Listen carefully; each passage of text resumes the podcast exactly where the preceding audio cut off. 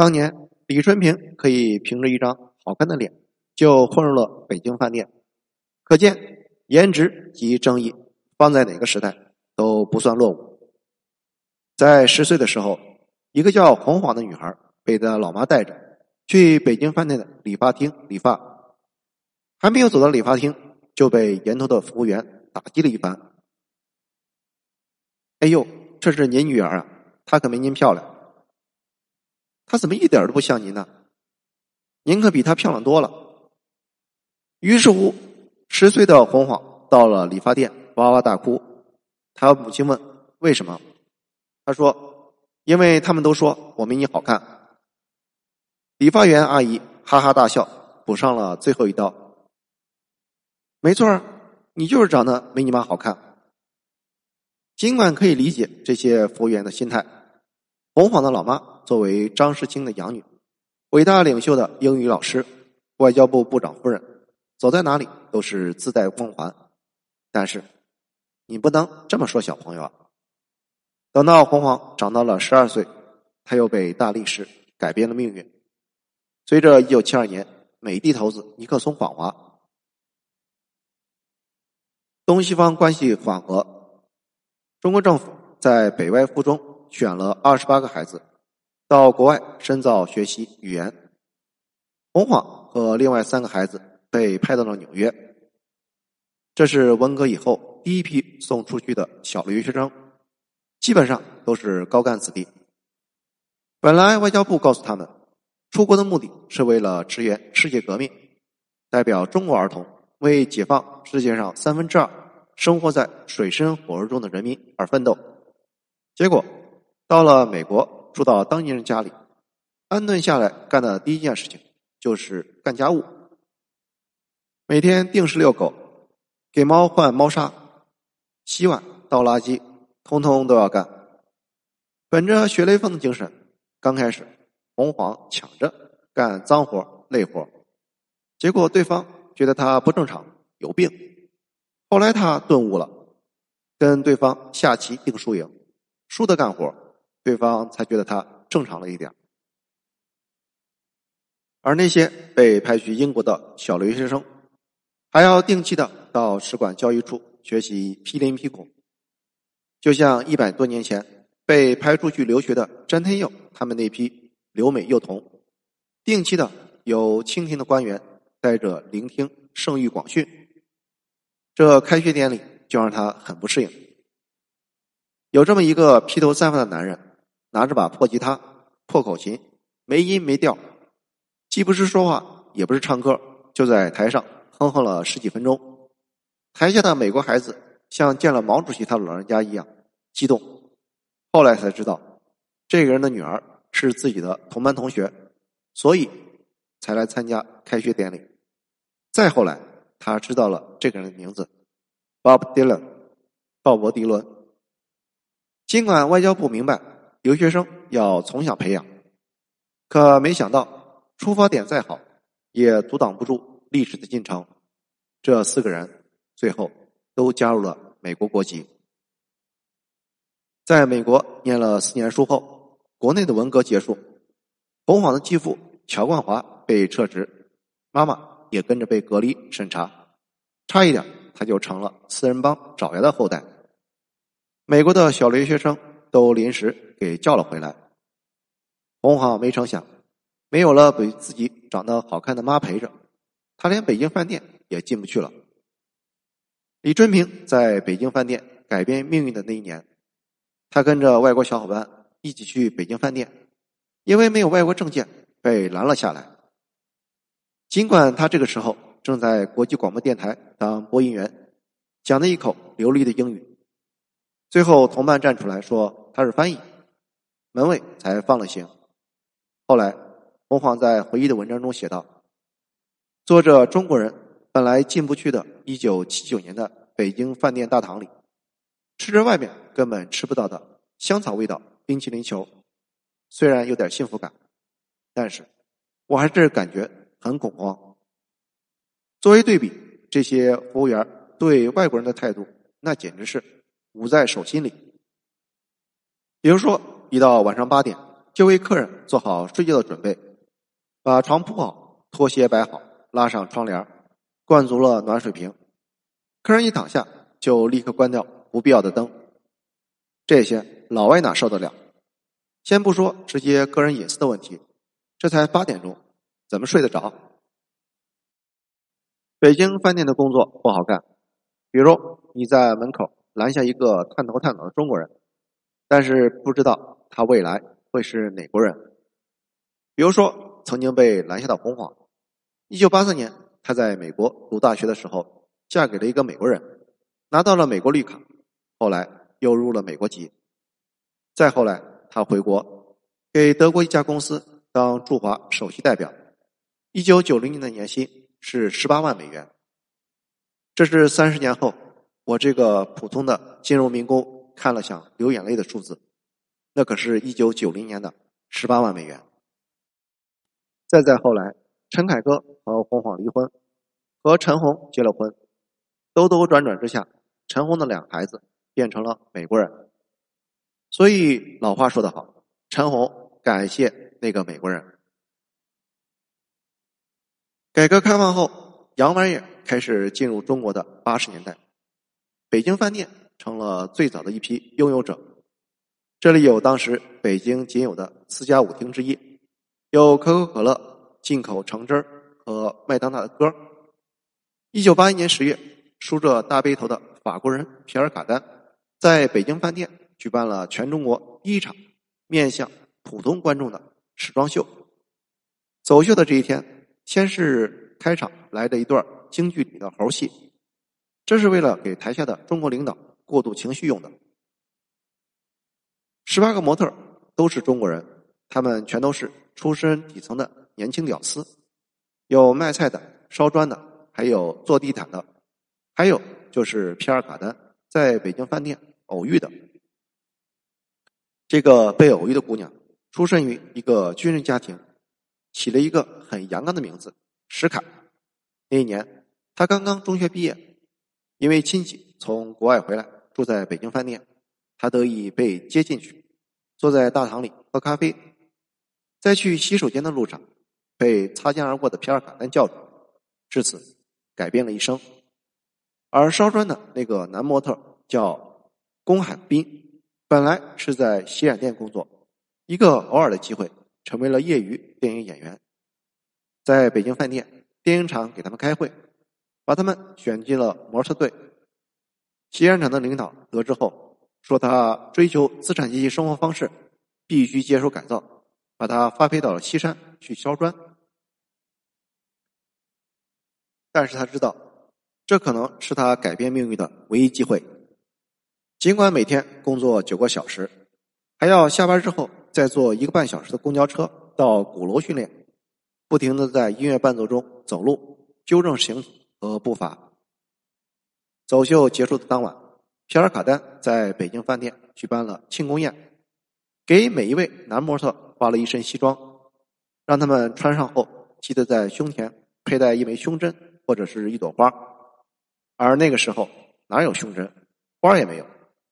结果这些男模特到菜市场。买了一捆带花的韭菜，插在兜里。北京饭店的这场秀改写了这些模特的命运，他们都不愿意再接受原来的生活，大多数选择远走欧洲。施凯被军人出生的父亲赶出了家门，独自一人去了法国，成为了第一个走上了西方 T 台的中国模特。虽然。这些并不是皮尔卡丹先生的本意。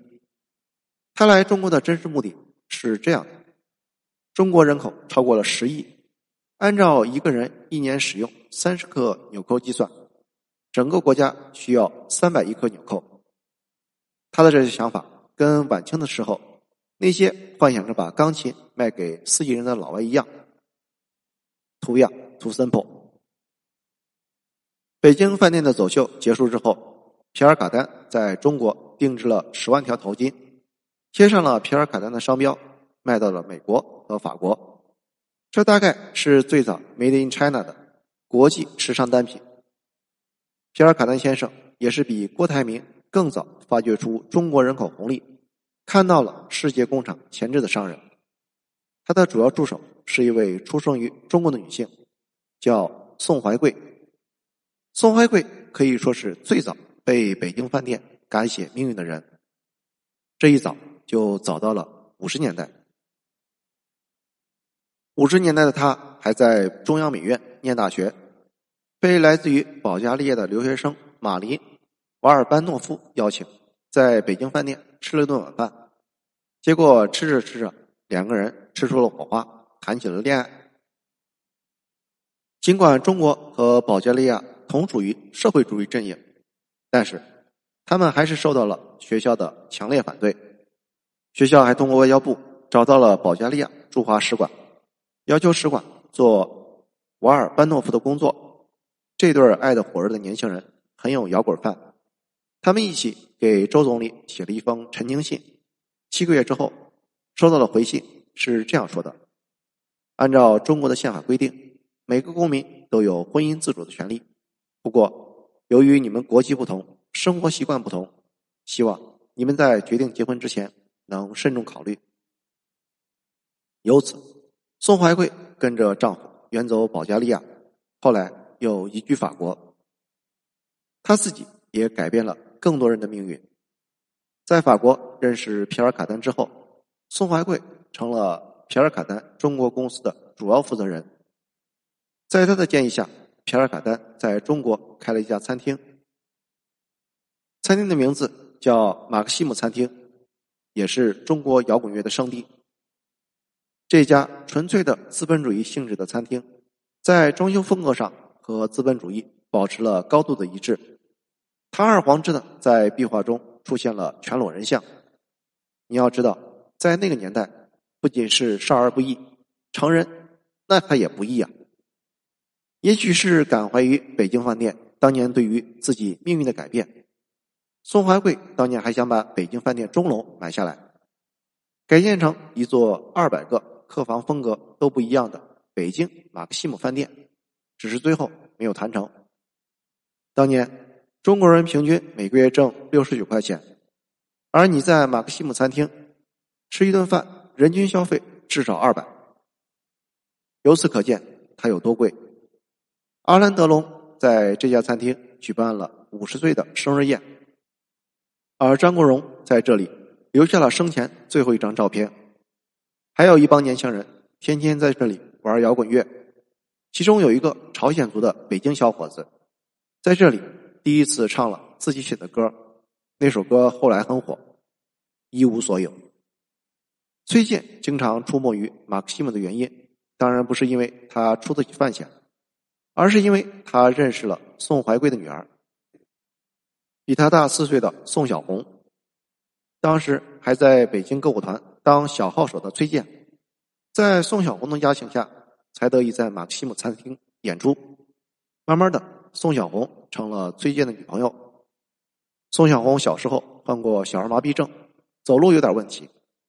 崔健想了很多办法帮他治疗，请了一堆的按摩师、气功师、中医，最后还是没治好。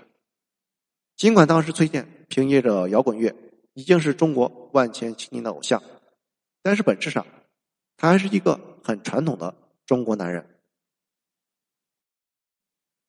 中国的饭店彻底对老百姓开放，这得要从霍英东在广州投资建成的白天鹅饭店开始。